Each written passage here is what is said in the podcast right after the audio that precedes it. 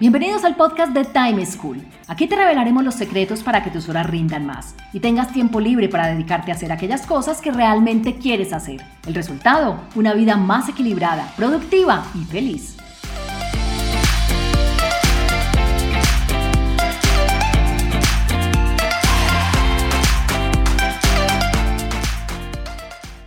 Hola, soy Juan Pablo Lema, un inquieto por la productividad y un estudioso del manejo del tiempo. Bienvenidos a un nuevo capítulo del podcast de Time School, la plataforma donde te ayudamos a ganar más tiempo para que puedas hacer todo aquello que quieres. Y precisamente el tema de hoy es cómo establecer prioridades.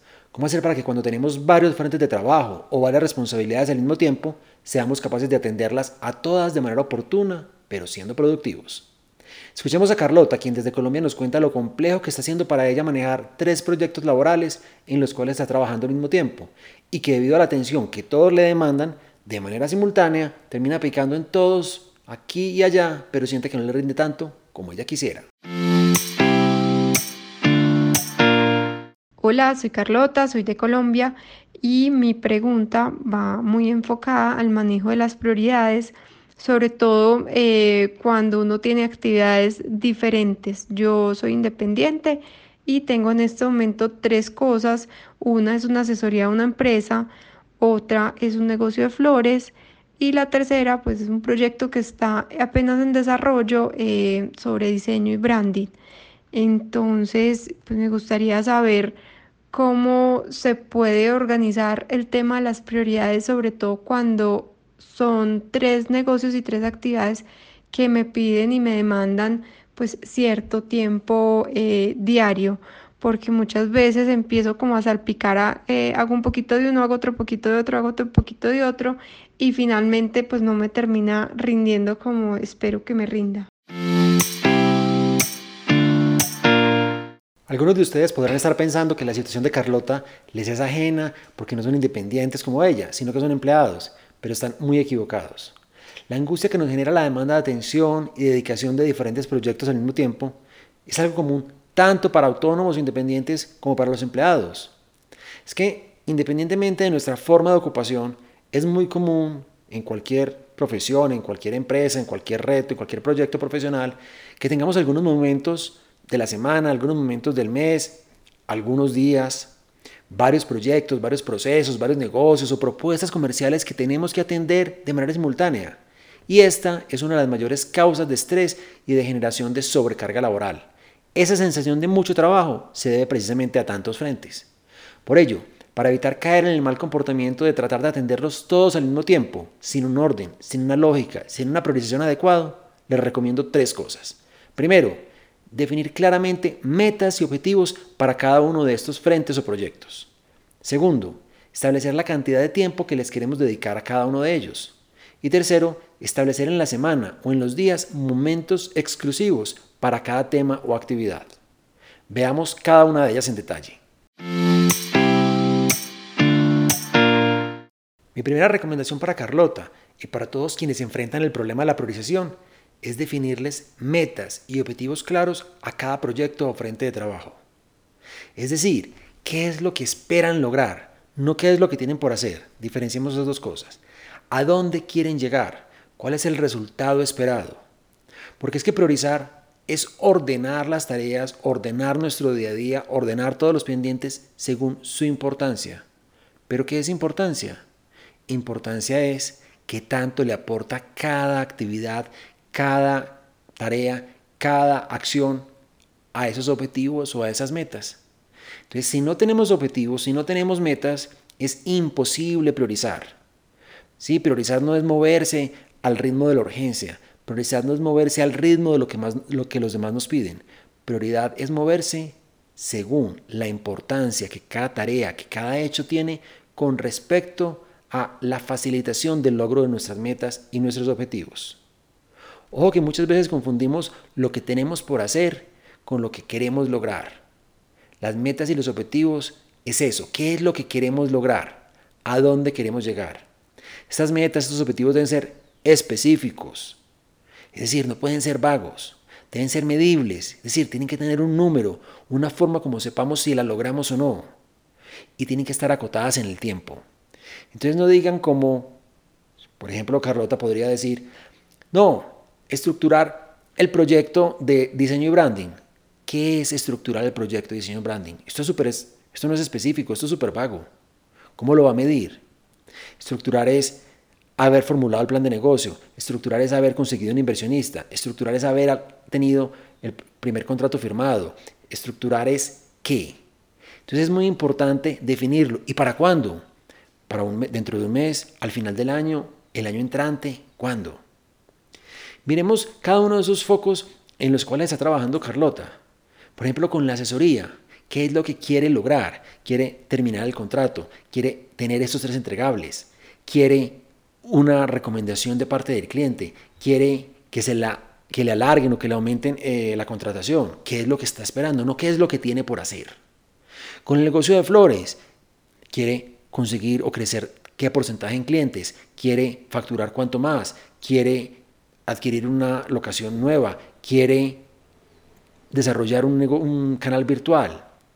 Si no es lo que tiene por hacer, no es cuántos pedidos tiene por despachar, no es cuántos pedidos le llegaron, es a dónde quiere llegar, qué quiere lograr. Normalmente esas metas o objetivos van de largo plazo, al menos un año. Y en total, independiente de los frentes de trabajo que uno tenga, debería tener máximo unos cinco objetivos o metas en ese ámbito profesional.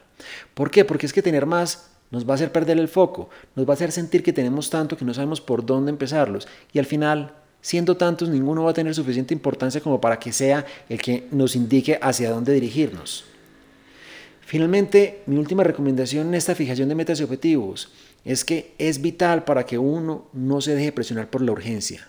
La urgencia llama nuestra atención, la urgencia nos atrae, la urgencia nos genera cierta adrenalina y la, agencia, la urgencia nos evita sacarle tiempo a esto que es importante. La urgencia acapara toda nuestra atención y hace que las metas y objetivos, es decir, que lleguemos a donde queremos llegar, no pase cuando nosotros queremos, sino cuando otros o cuando el destino así lo decide. Mi segunda sugerencia para Carlota es que establezca límites, que defina cuánto tiempo o qué porcentaje de su tiempo laboral quiere dedicarle a cada frente de trabajo. Miren, hay una ley en el manejo del tiempo que es muy valiosa que se llama la ley de Parkinson. Y lo que dice es que las tareas, que las actividades se toman tanto tiempo como les demos. Entonces se van a expandir. Uno Inclusive una buena recomendación para poder combatir esta situación o esta característica de las actividades es que uno no debe decir voy a hacer X actividad, voy a hacer este informe, voy a hacer este proyecto, sino voy a dedicarle dos horas a esta actividad, voy a dedicarle una hora a este proyecto, voy a dedicarle 30 minutos a realizar este informe, porque así no estoy dejando que las actividades, que las tareas o que los temas decidan por mí y se tomen el tiempo que ellos quieran, sino que sea yo el que los controle el que decida cuánto tiempo debería tomar. Entonces, si yo tengo, como en el caso de Carlota, tres frentes de trabajo, ¿cuánto tiempo quiero dedicarle a cada uno de ellos? El 33% a cada uno, la mitad a uno de los proyectos, el 25% al otro y el 25% al otro. Yo debo definir esto, o si no, las actividades van a empezar a tomar el tiempo por nosotros. Es que si uno quiere que algo suceda, si uno quiere lograr que algo pase, uno debe decidir cuándo hacerlo, pero también cuándo terminarlo. Es decir, ¿cuánto tiempo total le voy a dar? Porque es que priorizar es elegir. O sea, priorizar no es nada más que decir, hago esto, pero también no hago aquello. ¿Y esto que voy a hacer, cuándo lo voy a hacer? O si no, unas actividades le van a ahorrar tiempo a otras. ¿Por qué? Por algo comúnmente conocido que es la procrastinación o el aplazamiento continuo. Es que nuestro cerebro está programado para que aplacemos o procrastinemos o evitemos lo que es difícil, lo que nos cuesta, lo que nos parece complejo. Y entonces, sobre todo, estos retos, estos proyectos, como en el caso de Carlota puede ser su proyecto de branding y diseño, que es más etéreo, que nadie me está presionando, que es más un deseo, que por muchas ganas que tenga, genera cierta dificultad porque es algo desconocido, algo no tan tangible, voy a terminar sin quedar con tiempo para ello. Entonces, definirle cuánto tiempo o qué porcentaje de nuestro tiempo le vamos a poner a cada frente de trabajo es como asignarle un valor a nuestras horas.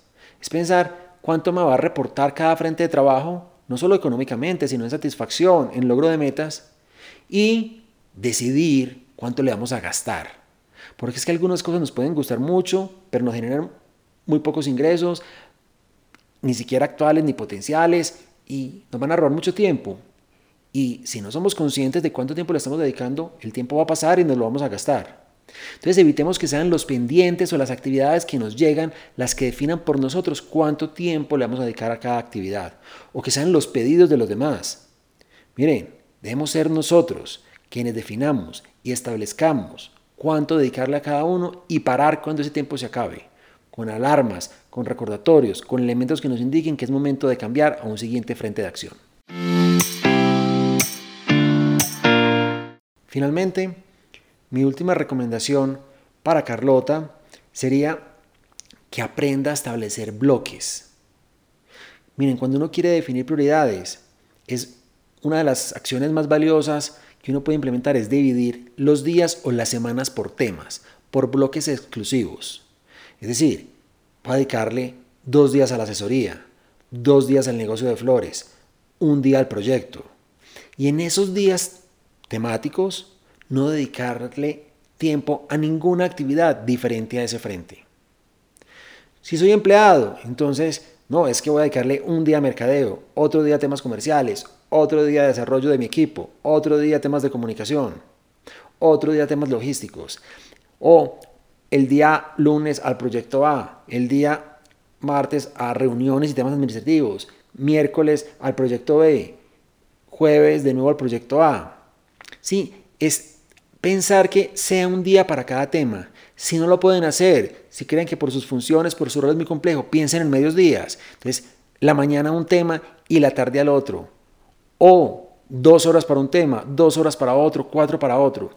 Pero piensen siempre en bloques. En la medida en que el cerebro no esté brincando de un tema a otro, switchando, vamos a aumentar nuestra energía.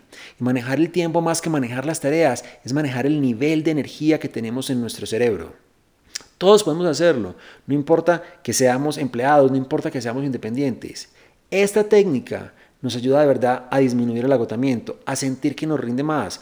No como nos decía Carlota en su pregunta que decía, es que pico aquí y pico allá y al final no me, no me rinde tanto. Es precisamente porque saltar es equivalente a la multitarea. Es absolutamente difícil y absolutamente complejo de manejar. Si ustedes logran esto y de verdad respetan que cada uno de los temas tenga su espacio, y que no se mezcle con los diferentes frentes de trabajo, van a obtener muchos más y mejores resultados en cada uno de ellos. Resumiendo, si queremos ser proactivos en la fijación de nuestras prioridades y lograr sortear de manera exitosa diferentes frentes de trabajo, deberíamos, primero, definir claramente metas y objetivos para cada uno de ellos. Segundo, establecer la cantidad de tiempo que le queremos dedicar a cada uno. Y tercero, establecer en la semana o en los días momentos o bloques exclusivos para cada tema o actividad. La priorización es un balance entre lo que uno quiere lograr y lo que tiene por hacer. No podemos ser solo soñadores ni solo ejecutores. Un balance o una buena combinación entre ambas miradas nos ayuda a obtener más tranquilidad, mejores resultados y alcanzar lo que queremos cuando queremos. Los espero como siempre en un próximo capítulo con una nueva situación para aprender a manejar mejor nuestro tiempo y así disfrutar más la vida. Chao. Encontrémonos en un próximo capítulo con una nueva situación y más recomendaciones para que seas más productivo y feliz. Recuerda enviarnos los audios con tus preguntas, dudas e inquietudes al WhatsApp en Colombia 321 748 10 por correo electrónico a podcast.timeschool.com.